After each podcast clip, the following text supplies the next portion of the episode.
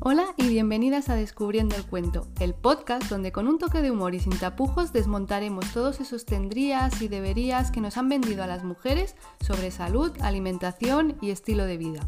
Yo soy Bea Rueda, enfermera y dietista, y estaré encantada de que me acompañes en este espacio, donde exploraremos los temas más relevantes sobre alimentación y salud femenina. Aquí romperemos con todos aquellos mitos y estereotipos que rodean nuestros cuerpos y nuestro estilo de vida. Empezamos. El Club de las 5 de la mañana. Controla tus mañanas, impulsa tu vida. Un libro que, según su autor, te ayuda a introducir hábitos revolucionarios para mejorar la productividad y alcanzar grandes resultados al tiempo que nuestra felicidad y vitalidad aumentan. Hola y bienvenidas una semana más. Esto que leía al arrancar es tan solo un ejemplo más de cómo de una manera u otra intentan que todas acabemos entrando en el mismo saco.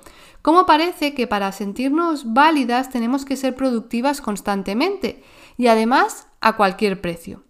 Listas interminables de cosas por hacer antes incluso de las 8 de la mañana. Esto es lo que parece que vende últimamente.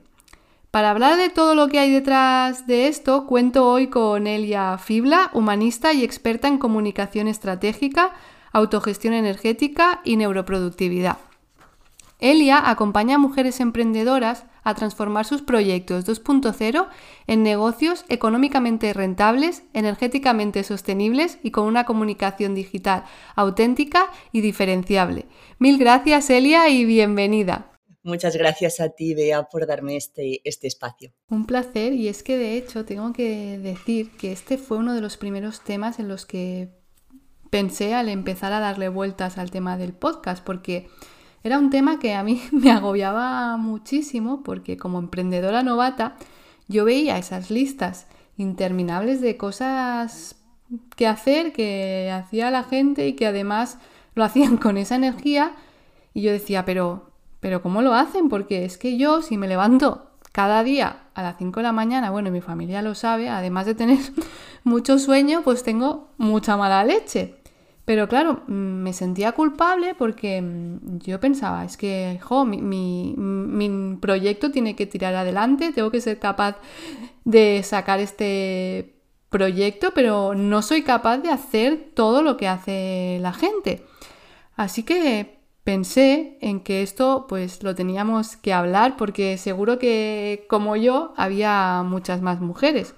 ¿Y quién mejor que, que tú para hablar de, de este tema? Porque bueno, yo ya hace un tiempecito que te conozco, de hecho gracias a ti esto de emprender está siendo pues mucho más fácil y sostenible, pero bueno, para quien no te conoce tanto, ¿qué es esto de la autogestión energética? Vale. Hoy, hoy vamos a desmontar muchos, muchos mitos, ¿eh? porque esto del club de las 5 de la mañana tiene muchos adeptos y a lo mejor entre las adeptas, cuando, cuando vayamos hablando de esto, empiezan a cambiar de opinión. Vale. ¿Qué es la autogestión energética? A mí me gusta definir la autogestión energética como esa capacidad que, todas las personas tenemos de conocer y gestionar nuestra propia energía personal, ¿sí? De una forma consciente, eficiente y sobre todo equilibrada, ¿no? Con el fin de mm, poder ajustar nuestros relojes internos con los quehaceres, con las tareas, con las actividades profesionales y personales de nuestro día a día aprovechando a nuestro favor las diferentes fluctuaciones energéticas que tenemos eh, todas las personas, pero especialmente las mujeres. El fin último de todo esto es poder, poder optimizar el, el, uso y el rendimiento que hacemos de nuestra propia energía, pero sin tener que sacrificar o poner en riesgo nuestro eh, bienestar físico y o emocional. Así que, a grandes rasgos, esto es la, autogestión energética. Claro, entiendo entonces, bueno, porque al final no todos somos igual de productivos o igual de eficaces en todos los momentos del día, porque a veces parece que para ser una persona de bien y decente y estupenda, tienes que ser muy válido a primera hora de la mañana, tienes que madrugar, tienes que ponerte en marcha muy rápido, si no ya pues es que eres un perezoso o... Vivimos en una sociedad que está diseñada en base a unos parámetros que son estándares, ¿sí? Pero las personas no somos todas iguales, obviamente. De hecho, en función del cronotipo que tengamos, es decir, em, en, función de nuestros patrones de sueño y actividad, ¿no? Es que somos más productivos a unas horas o a otras. No existe la productividad lineal. Y más en el caso de las mujeres, que nuestra productividad, además de tener en cuenta el ritmo circadiano, que es el que rige el tema de los cronotipos, em, somos cíclicas. Por lo tanto, tenemos otro patrón, respondemos al ritmo infradiano, ¿no? Que se le llama, que es, pues esto, el ciclo hormonal femenino. Entonces no hay una homogeneidad en ese sentido.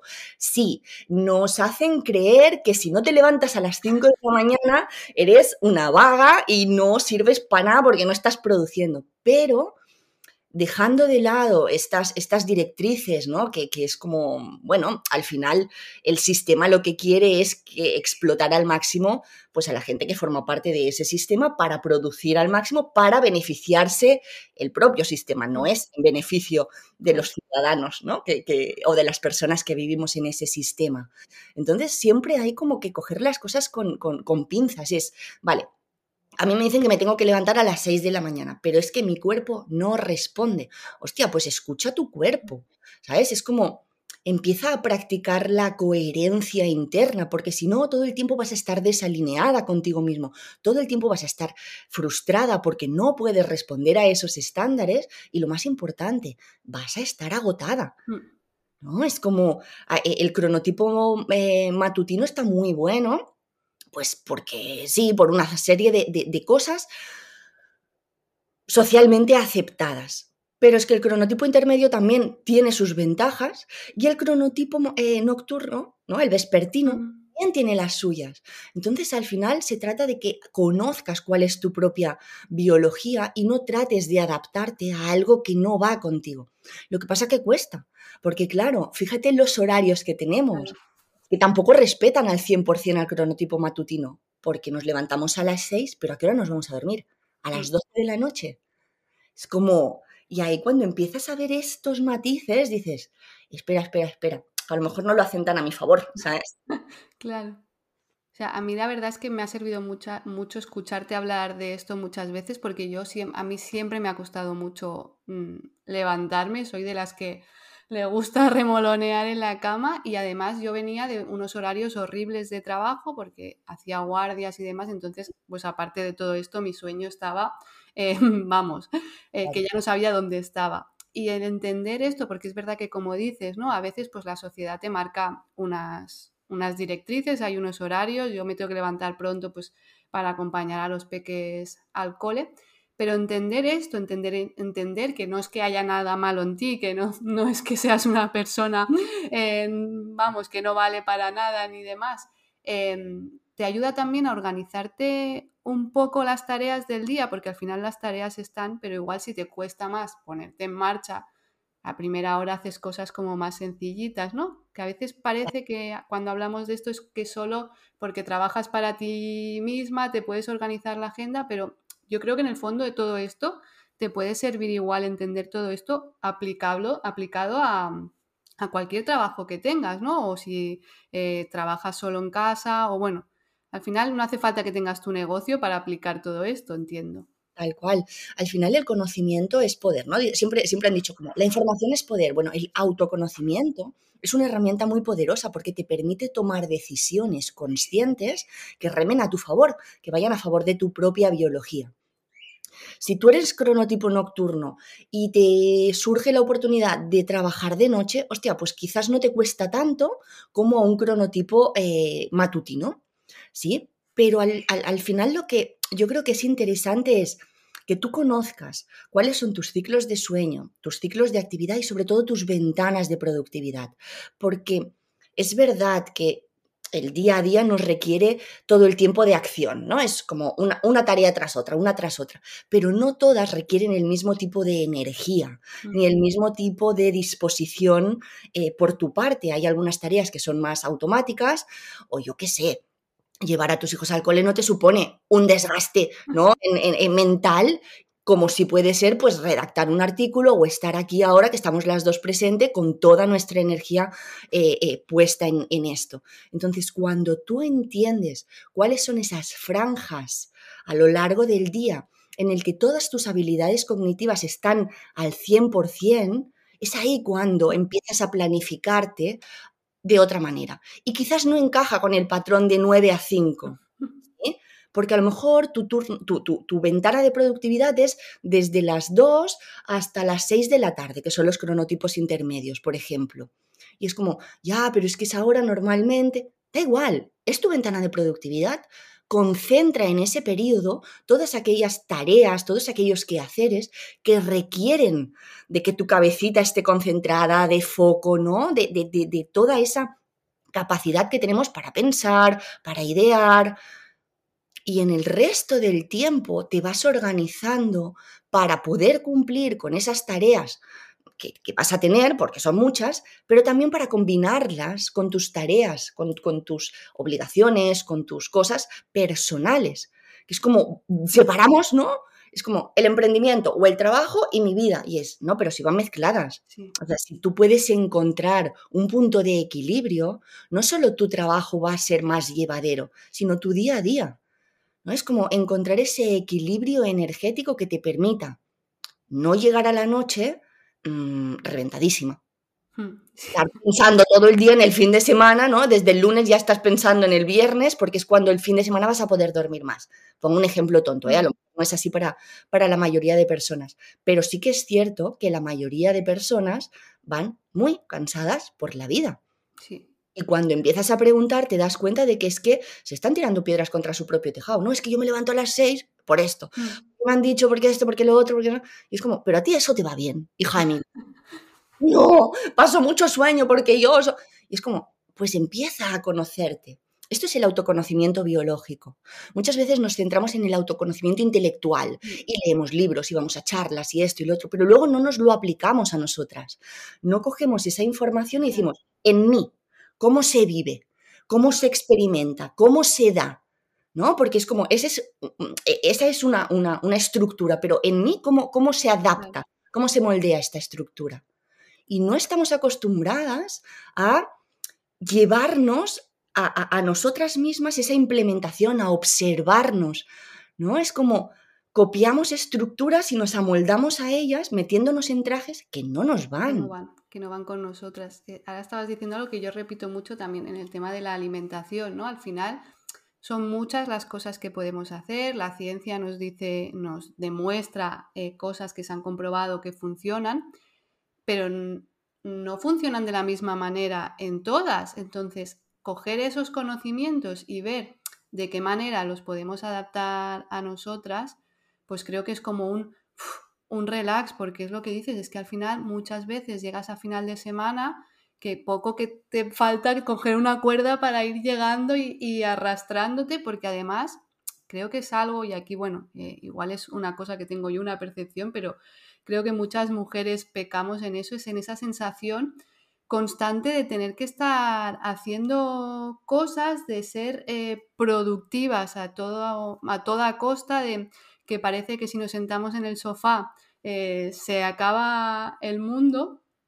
Y hay una frase que me gusta mucho tuya, que siempre repites y además creo que tienes por ahí por tus redes sociales, y es la vida no es un Excel, ¿no? Eh, nos planificamos todo y tenemos que hacer mil tareas. ¿Cómo podemos hacer frente a, todo esto y bajarlo a la, realidad? Me gusta mucho esa, frase porque además es como, es muy real cuando eh, normalmente proyectamos o planificamos desde, desde la mente. ¿Sí? No, desde, no teniendo en cuenta el contexto, no teniendo en cuenta nuestras fluctuaciones energéticas, ni la, ni la disponibilidad energética, ni nada, sino es como, vale, mi calendario es una hoja en blanco en la cual yo diseño el día ideal que normalmente se da de hostias con tu realidad. Es como, es que esto es imposible, o sea, no puedes llevar a la realidad ese Excel maravilloso que te has planteado en tu cabeza. Es como, ¿cómo podemos empezar a adaptar esta planificación para que realmente sea sostenible para nosotras? Pues en primer lugar, comenzando por ahí. Es como, Empieza por lo más básico. ¿Cuál es tu cronotipo? Hay tres. Amiga, eres matutina, eres intermedia, eres, eres, eres nocturna. Porque esto ya te da una pista grandísima de cuáles son tus ciclos de sueño y actividad, cuáles son tus ventanas de productividad y cuándo necesitas descansar. Porque hemos, creemos, hemos, hemos, nos hemos tragado el cuento de que el descanso es un lujo. Es como, eh, no, descansar es realmente muy productivo. Y descansar es productivo al fin y al cabo, porque cuando tú descansas, cuando aflojas, pasas de quinta a punto muerto, tienes ese tiempo para restaurarte, tienes ese tiempo para sacarte todo ese ruido mental, yo qué sé, tirada en el sofá mirando el techo, saliendo a pasear al, al, campo, mm, dándote un chapuzón en la playa, donde sea, pero desconectando, ¿no?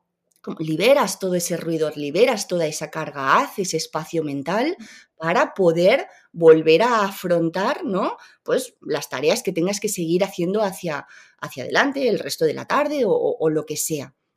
Pero como estamos tan desconectadas de esto, no somos capaces de planificarnos de forma coherente para con nosotras mismas, sino que vamos buscando eh, alcanzar estos estándares de la mujer que está todo el día haciendo cosas. Y joder, ser productiva no es estar produciendo. Hay cosas que son tangibles y que tú puedes materializarlas físicamente, pero hay muchos procesos que también son muy productivos, porque estás produciendo pero de forma intangible.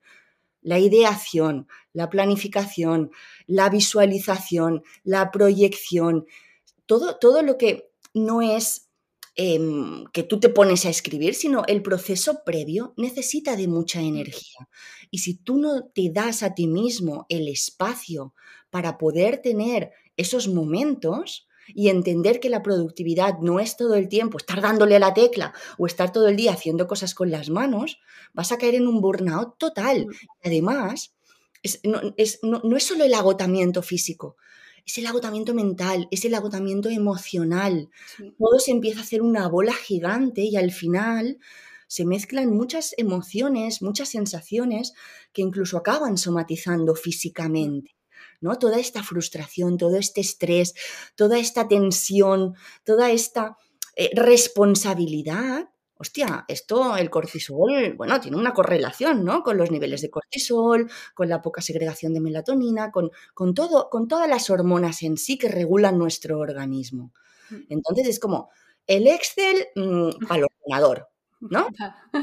tu vida, cógete un calendario de papel, apúntate.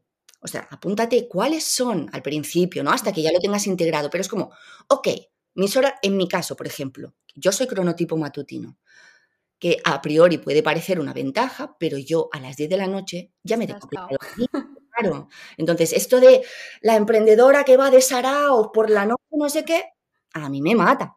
¿Sabes? Es como, abuela, ¿dónde vas? Pues entonces es como, empieza por saber cuál es tu cronotipo. ¿Cuáles son esas horas de, productividad? ¿Cuáles son todas las tareas que tienes que hacer? Porque normalmente cuando proyectamos o planificamos, solo tenemos en cuenta el aspecto profesional. Y es, ya, pero ¿y tus tareas del día a día de ir a buscar a los nenes al cole, llevarlos, ir a comprar esto, lo otro? Y luego, tu espacio personal, ¿dónde queda dentro de esa mm. planificación? ¿Te has guardado unas horitas para ti cada día? No es que yo no tengo tiempo porque tengo que estar trabajando. Es que no vas a producir más por estar 17 horas delante de la pantalla. Al contrario, estás quemando neuronas, estás mm. perdiendo el tiempo. Estás, es, contraproducente. No te estás ayudando, te estás perjudicando. Sí, porque además entras como en una rueda ahí de hámster de, de tengo que hacer y tengo que hacer. Yo llegaba un momento que decías, es que estoy haciendo y no sé ni lo que estoy haciendo, o sea, no sé hacia dónde voy, no sé dónde estoy poniendo el foco, incluso ya cuando tienes un horario laboral que no depende de ti, ¿eh? pero es eso, ¿no? Sales de trabajar, sigues haciendo cosas en casa y muchas veces luego te da la sensación de que no has hecho nada, porque yo muchas veces en terapia con mi psicóloga lo hablaba y decía, es que no llego a todo, porque nos ponemos como unas expectativas tan altas que luego nos llega la frustración porque sentimos que, claro, si tenemos una lista de 40 cosas por hacer, evidentemente, igual nos quedamos en la décima o y dices, no me ha dado tiempo a hacer nada, claro, es que cuando te, da, cuando te pones a apuntar y dices, pero si ya me estoy cansando de escribir, ¿cómo me va a dar tiempo a, hacerlo? Entonces eres un poco más consciente cuando empiezas esto, lo que te decía, ¿no? Como a bajarlo a esta realidad que tú también comentabas y a entender cuál es tu, tu realidad, que no será la misma que la de tu vecina. Y tampoco sabes cómo acabará el día, porque a ti te puede parecer que es fantástica y maravillosa y luego igual llega pobre que, que no llega a nada, también que también tiene esa sensación. El cual. Y esto que has dicho es, es, muy potente. A mí no compartimos psicóloga, pero creo que la herramienta la uso igual. Es como esto lo enseñan en la facultad de psicología.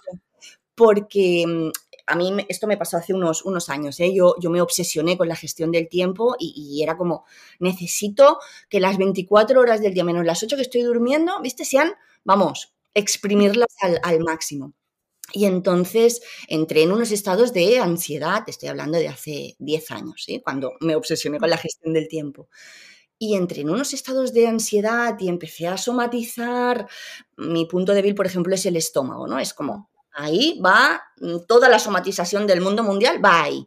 Y de ahí a la piel y todo el rollo. Bueno, y me acuerdo que, que, lo comentaba con mi, con mi psicóloga que le decía, no me acuerdo con la psicóloga que tenía en ese momento, ¿no? Pero, María, María, es que no soy productiva, o sea, es que me paso todo el día trabajando y no consigo hacer todas las cosas que quiero. Y me decía, hostia, Lía, pues es raro porque tú eres una tía muy hacedora, ¿no? A ver, enséñame tu lista. Y sacaba ahí mi, pergamino. pergamino. Tal cual. Y me decía, mm, ¿y de todo esto qué es lo que no te ha dado a hacer? Y digo, pues las tres últimas cosas. Y me decía, ya, Elia, pero es que has hecho 88 cosas. Vale, vamos a hacer una cosa. A partir de hoy, todas las noches vas a empezar a crear un diario en el que vas a apuntar todo lo que has hecho, ¿sí? Y al final de la semana te lo vas a leer, ¿vale? A la semana fue como, María, creo que hago demasiadas cosas en el día. Y fue como, claro, ahora has tomado conciencia, ahora vamos a regular esto. Claro, ahora estás siendo realista. Ahora ya no vamos a hacer 88 cosas al día. ¿Cuánto tiempo real tienes para dedicarle a tu trabajo? cuatro horas. ¿Cuántas acciones o cuántas actividades puedes llevar o puedes desarrollar en esas cuatro horas? Mm. Una, dos, tres. Me decía, no quiero que tus listas de tareas, tus to-do, ¿no? To-do list, tengan más de tres acciones por día. Y con el paso de los años, claro, cuando me dijo tres, yo fue como... Convulsionaste en el momento. Dando, amiga, ¿no? Así como taquicardia del palo, no puede ser. Pero con el paso del tiempo, quizás al principio no eran tres y eran diez, mm. pero empecé a darme cuenta de que María tenía razón mm. y de que para mí era mucho más sostenible y que cuanto no menos hacía, sino más concentraba el trabajo en esos momentos, yo en ese, en ese instante no tenía ni idea de ciclicidad, no tenía ni idea de mm. cronotipos, nada de nada, es como estaba experimentando por mí misma, ¿no? Y es como, me daba cuenta de que cuando cuanto más em, eh, compilaba, no, como cuanto más metía, eh, encajaba, perdón, esa es la palabra, cuanto más encajaba lo que quería hacer en esos momentos en los que yo sentía que era más productiva, más podía hacer, más rápido terminaba, más tiempo libre tenía, más podía pasar tiempo con mi perra en ese momento para salir a pasear o lo que fuera y más energía recargaba y dije, ah, Tate, espera, que yo soy como un móvil. Necesito enchufarme todos los días al monte, a la playa, a desconectar, a leer un libro o lo que sea, porque eso es productivo también. ¿Por qué? Porque me permite que al día siguiente mi cabeza esté fresca, hayan salido nuevas ideas, yo me sienta bien conmigo misma, porque es como, esto es lo que hice ayer, esto es lo que voy a hacer hoy, una, dos, tres tareas por día. Mm punto, ¿viste? Es como satisfago esa necesidad de estar haciendo cosas, pero al mismo tiempo mantengo mi propio equilibrio y no me desgasto a mí misma. Es que es muy loco, pero es que somos eh, eh, em, las peores em, dictadoras y las peores que podemos llegar a tener. Nadie nos va a exigir tanto. Nadie nos juzga tanto como nosotras mismas, ¿eh? Y es esa sensación de tener que estar haciendo y de que parece que nunca que nunca es suficiente y muchas veces no nos ponemos, cara tú decías tres tareas, pero es que eh, igual tú has escrito una, tarea, ¿no? O yo qué sé, eh, hará cosas de casa, ¿no? Pues tengo que limpiar la casa. Vale, te parece que es una, pero es que Eh, ¿Cuántas tiene tu casa? Claro, cuántas y cuántas cosas eh, se desgrana ahí y eso pues al final em, en todo, porque, porque cuando empiezas a desgranar te das cuenta que hay mucho más de lo que, de lo que tú te pensabas. Tal cual. Y, y ahora te estaba escuchando, ¿no? Esto de, de decir, es que es muy loco cuando te empiezas a, a dar cuenta de todo lo que te, estás, te estabas exigiendo y dices, eh, madre mía, y yo pensaba que, que, no estaba llegando a nada y lo que no sé es cómo he sobrevivido hasta, hasta ahora, porque claro, al final tú vives eh, con esa sensación de agotamiento y como es la sociedad también un poco que nos marca esto, pues lo ves como normal, como normal porque al final es, entramos todos en esa, en esa rueda, e, e, es lo que nos lo que está marcado. Y, yo a veces me preocupo un poco, ¿no? Porque... Eh, esto del club de las 5 que se está, bueno, pues llámalo club de las 5, llámalo como quieras, porque hay muchas en redes y demás, pues muchas listas de estas que tienes que hacer antes de, de las 8 de la mañana. Y me parece que es como una evolución, al final la sociedad, ¿no? Ha ido evolucionando y al final parece que cuando te empiezas a dar cuenta de esto, pues vamos a cambiarlo un poquito, vamos a cambiarle un poquito el nombre, ¿no? Y era, pues a quien madruga Dios la ayuda, ahora vamos al club de las 5 porque eh, hay que ser los reyes de nuestros negocios, pero también luego empieza pues esto del descanso y demás, y, decías, ¿no? Que descansar es productivo, pero a veces, a mí esa frase me... A, veces me preocupa un poco porque muchas veces nos lo tomamos como que nos merecemos descansar porque hemos estado trabajando mm. mucho y nos merecemos descansar para luego poder seguir siendo productivas o, o la frase esta de que también es como mucho de, que va muy en relación, ¿no? La de si trabajas en lo que te gusta, no tendrás que trabajar nunca más, como si al final esas vacaciones no te las merecieras o el no hacer nada no te lo merecieras, no sé, a mí a veces eso es como, sí, está muy guay y, y es verdad que te ayuda luego a ser más productiva, pero y si un día descansas y no te viene ninguna idea, también te ha funcionado igual ese descanso. Esta frase funciona muy bien para contrarrestar la mentalidad imperante. Es como un placebo que nos damos a nosotras mismas para justificar racionalmente que necesitamos descansar. No es que nos lo merezcamos, lo necesitamos. O sea, es una función vital. Si no descansas, mm, te agotas. O sea, no es, no tienes energía ilimitada. ¿no? Es como, yo siempre pongo el ejemplo del móvil porque es muy fácil de ver. Mm. Un móvil tiene una batería determinada, le dura un cierto tiempo. Si no lo vuelves a recargar, no puedes seguir usándolo.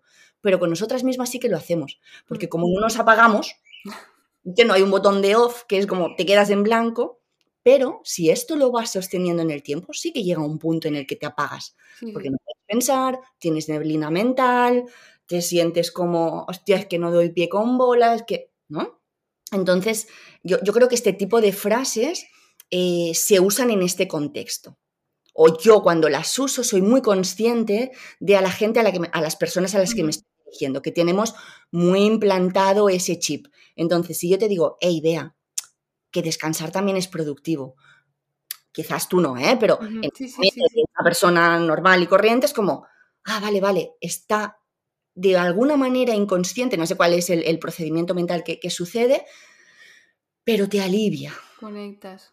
En cambio, si te digo, hey, que descansar es necesario, tú me vas a decir, sí, sí, ya lo sé, pero es que no, puedo. No llego. No puedo porque tengo que... Entonces, son ese tipo de, de triquiñuelas del lenguaje que nos autoengañamos. Yo no me digo a mí misma que descansar es productivo. Yo sé que necesito descansar porque si no, no voy a poder hacer nada, ni productivo ni improductivo, nada. O sea, no voy a poder estar presente cuando estoy con mi familia o cuando estoy con mi pareja o lo que sea, porque no tengo las funciones eh, eh, mentales activadas. Este estoy escuchándote, pero estoy con la cabeza en otro lado estoy cansada, porque no puedo prestarte esa atención. Entonces es como, no es solo ser productiva para el trabajo, es tener energía para, para poder invertirla en tu día a día, en cualquier faceta de tu día a día. Y para mí la energía muchas veces se traduce en presencia. Mm. vivimos en una sociedad, em, aparte de que vivimos en la sociedad del cansancio, estaba pensando en decir el nombre del autor, porque esto es un libro que es Bull Jung Chang, pero es que es coreano, este no me sale nunca. Pero es un libro muy bueno, es un filósofo, no sé si es coreano, sí, creo que es coreano. Em, ahora a lo mejor estoy metiendo la pata y el, tipo es chino, no lo sé, pero bueno, es asiático. Y, y habla precisamente de esto, de cómo nos sobreexplotamos a nosotras nosotras y a nosotros mismos em, bajo el yugo de este paradigma que hay, que hay actualmente. Y cómo esta, eh, estas, esta creencia de sobreproducción nos tiene todo el día en piloto automático. Este, somos robots que no conectamos con nuestras emociones, que no conectamos con lo que estamos sintiendo y sobre todo que nos desconectamos del vínculo que tenemos con los demás. Si yo estoy cansada, no puedo, no tengo energía para dedicarte a ti. Entonces, en una conversación yo no voy a estar dando el 100% de mm. mí. Voy a estar dando, ¿cuánto tengo? ¿El 10% de batería? Eso es lo que te regalo. ¿Qué tipo de, de cosa fea es esta, ¿sabes? Y no, no te das cuenta, y, esto que tú decías, ¿no? Al final, es, esta mezcla yo creo que también de la sociedad que vivimos, de, siempre tener que ser productivas, y aparte, pues todo esto de las redes sociales, que a mí me da la sensación de que muchas veces nos ha hecho desconectarnos mucho de la realidad, primero porque acabamos comparándonos sin darnos cuenta con los demás lo tenemos mucho más al alcance, al final siempre nos hemos comparado, pero ahora en vez de con los que tenemos alrededor, pues el que tenemos, en, no sé, em, y, al final, y, la velocidad con la que pasan las cosas, no, no conectas con la realidad, porque yo a veces me doy cuenta de que llevo un rato y si me preguntan qué es lo que he visto, no lo sé. Entonces, claro, es al final esa desconexión, si estamos tan desconectados de todo, pues mm, también de nosotros mismos y no somos, mm, no somos conscientes de la poca energía que, que, estamos teniendo para nosotras. Al final lo que decías, ¿no? Llámale una palabra u otra, esa productividad para, para con nosotras mismas, para tener nuestra energía, para luego poder hacer también cosas eh, de de salir con gente, de estar con tus hijos, de, lo que sea, pero no sentirte agotada siempre.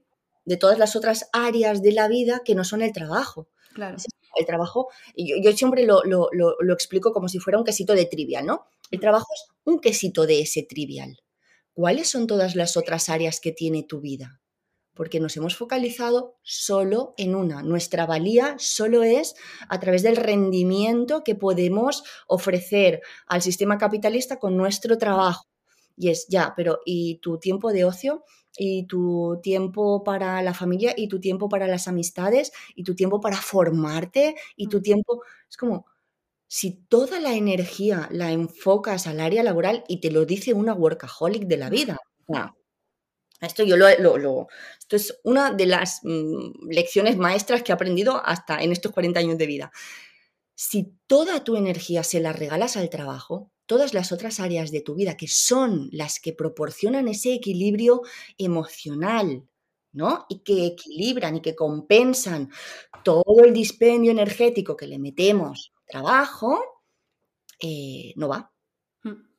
Es como, estás perdiendo calidad de vida, estás perdiendo calidad en las relaciones con tu pareja, con tus amigas, con tus hijos, con tus compañeras de trabajo, con las mm, compañeras de las clases de zumba, lo que sea.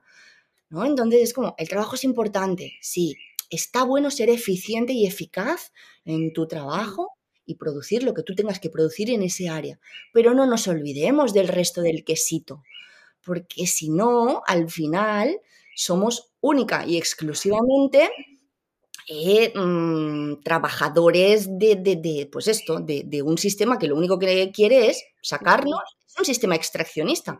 Cuanto más pueda sacar de nosotras, pues más que le beneficia. Claro. Y nuestro beneficio propio personal, ¿alguna vez nos hemos parado a pensar en eso? ¿Qué nos está aportando? Claro. Además, es, es verdad que, Jolín, pues lo que, lo que dicen, ¿no? De si estás trabajando en algo que te gusta, pues todo se lleva mucho mejor que si, porque al final todos tenemos que pagar facturas a final de mes, todos necesitan, todas necesitamos trabajar, pero si de lo que trabajas te gusta, pues todo es mucho, eh, mucho más fácil. Pero claro, tenemos que tener presente dónde queda todo eso del autocuidado, el tenernos eh, presentes, eh, lo que estábamos hablando del descanso, que al final quizá es ahí, ¿no? Donde está el enchufe para recargarnos, porque... Totalmente, el, e, es, el descansar no solo es sentarte en el sofá y, y, sacarte un moco mirando el techo, ¿sabes? Es como, ostras, pues muchas veces es una sobremesa en familia, o irte a tomar el café con tus amigas porque estás descansada, estás relajada, no estás en tensión, mm. no estás haciendo, estás siendo. Entonces es como invertimos el orden. Ser, hacer, tener. No tener, o sea, no hacer para tener para luego ser. Mm, cambiémosle las tuercas, o sea, cambiémosles las tornas a, esta, a esta ecuación que nos han impuesto y que nos han hecho creer que es la normal. No es la normal, no normalicemos cosas que no son normales. Cuestionemos estos parámetros. Si esto me está haciendo mal, ¿realmente? ¿Esto no tiene que ser así? La naturaleza no hace nada en contra nuestra. Es la, son las estructuras sociales. Las vamos encajando las cosas.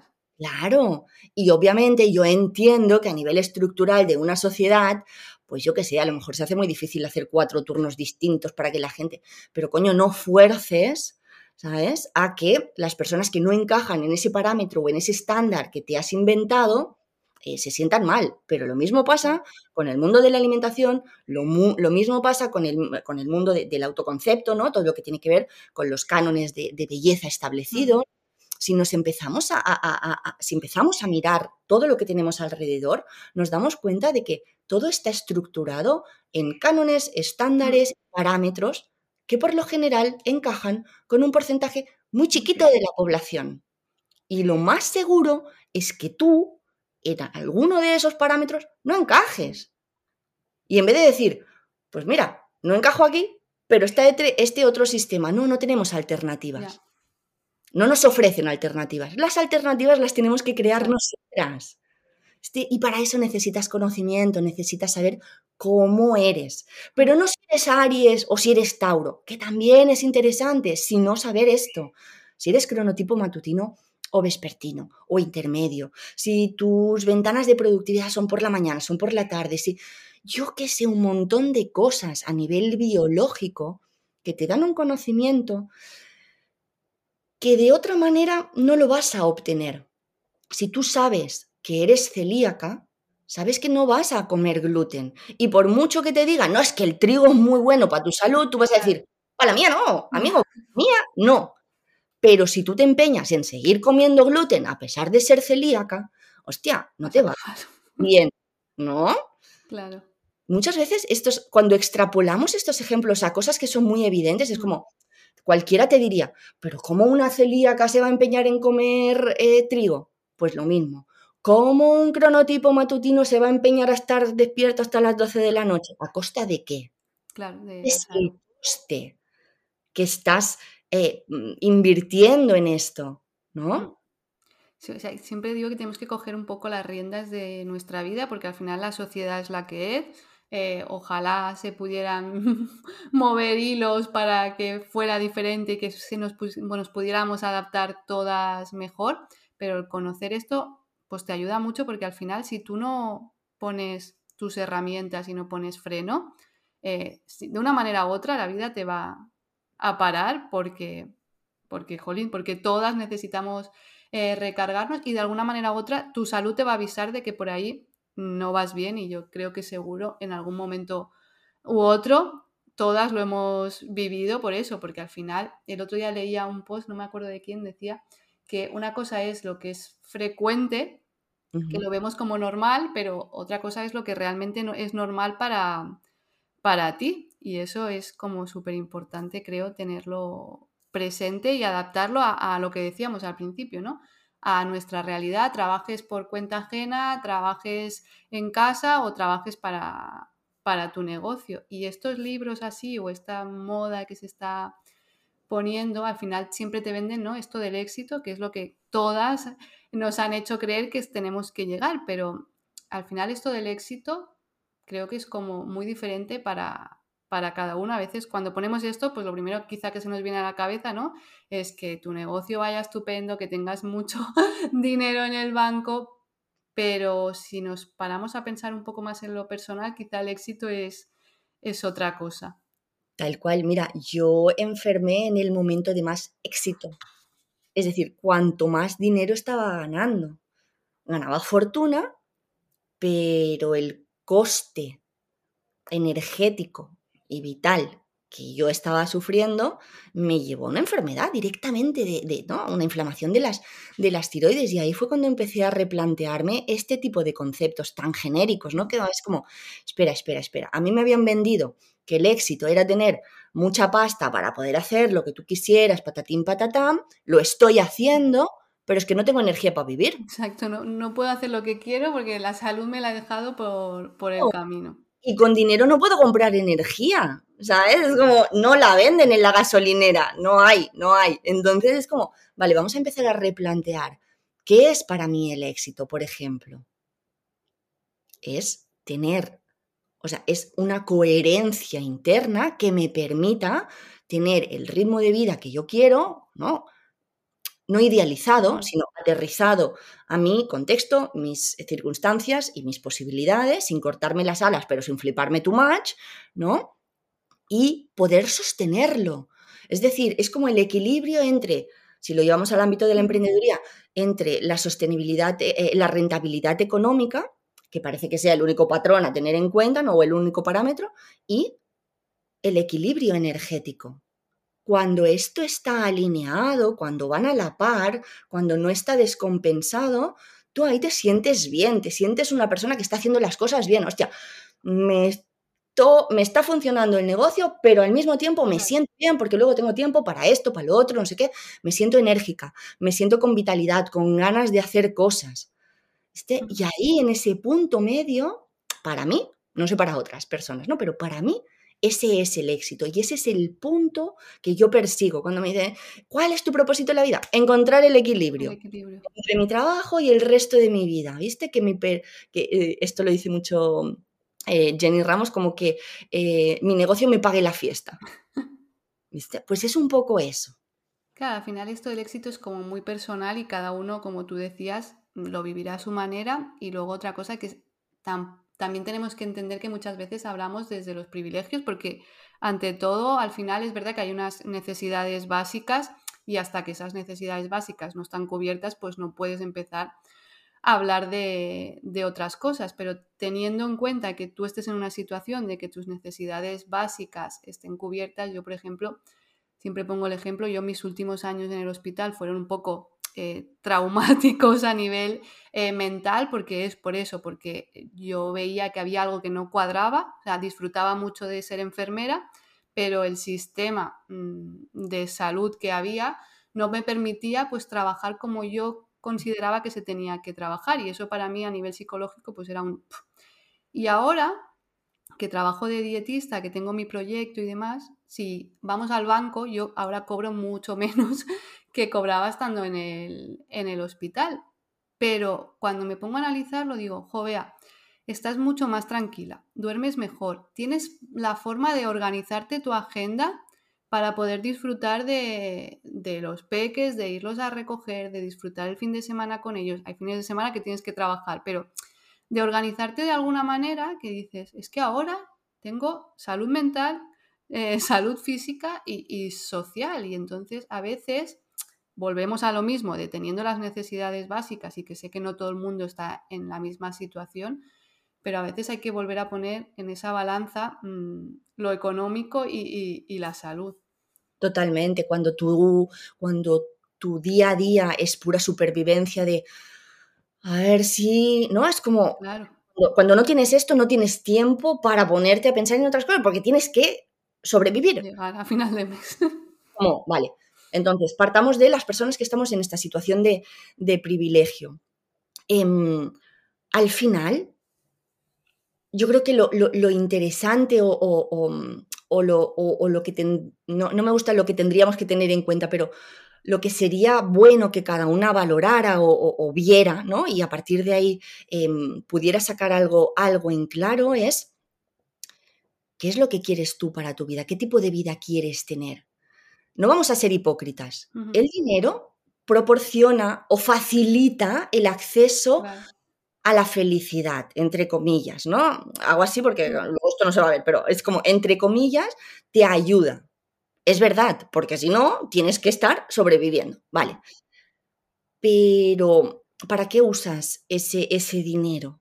¿Viste? Es como solo para acumularlo, solo para tener más, o no hemos venido a la vida a, a, producir. Claro. Hemos venido a disfrutar, del latín disfructus, a dar frutos.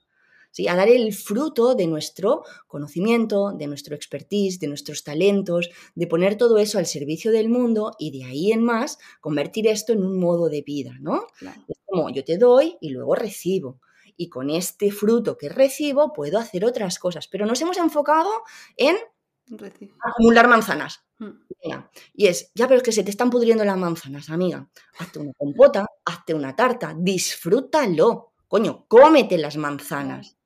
Pero no, estamos obsesionadas con el bol más grande de las manzanas y vamos mirando si las del vecino son más rojas o menos rojas. Más brillantes que las, que las nuestras, ¿no? Había una frase, ahora eso, ¿no? De ¿para qué vives? Si vives para trabajar o trabajas para, para vivir, algo, algo así era y al final es un poco, un poco eso. Evidentemente todas tenemos que trabajar. Si disfrutas de tu trabajo, pues mejor que mejor porque son muchas horas las que, las que pasas, pero que luego también puedas disfrutar y darte ese espacio a ti y a los que tienes alrededor para poder disfrutar de, todo eso, porque al final, eh, mm, si algo sabemos, es que la vida ¿no? dura, dura lo que dura, no sabemos cuánto, eh, pero, pero disfrutar y, y, tenernos presentes. Yo siempre digo, lo primero que tenemos que hacer es tenernos presentes, porque si no estamos bien nosotras, no va a estar nada, nada bien, todo se va a descuadrar, no vamos a encajar las piezas por ningún,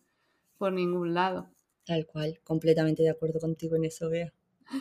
Pues, jo, pues la verdad es que he disfrutado muchísimo, además siempre aprendo mucho contigo de estos temas y además y me ayuda como a, a, ser consciente porque a veces nos desconectamos muchas veces de todo eso. Así que muchísimas gracias, Elia. No sé si quieres decir alguna cosilla más.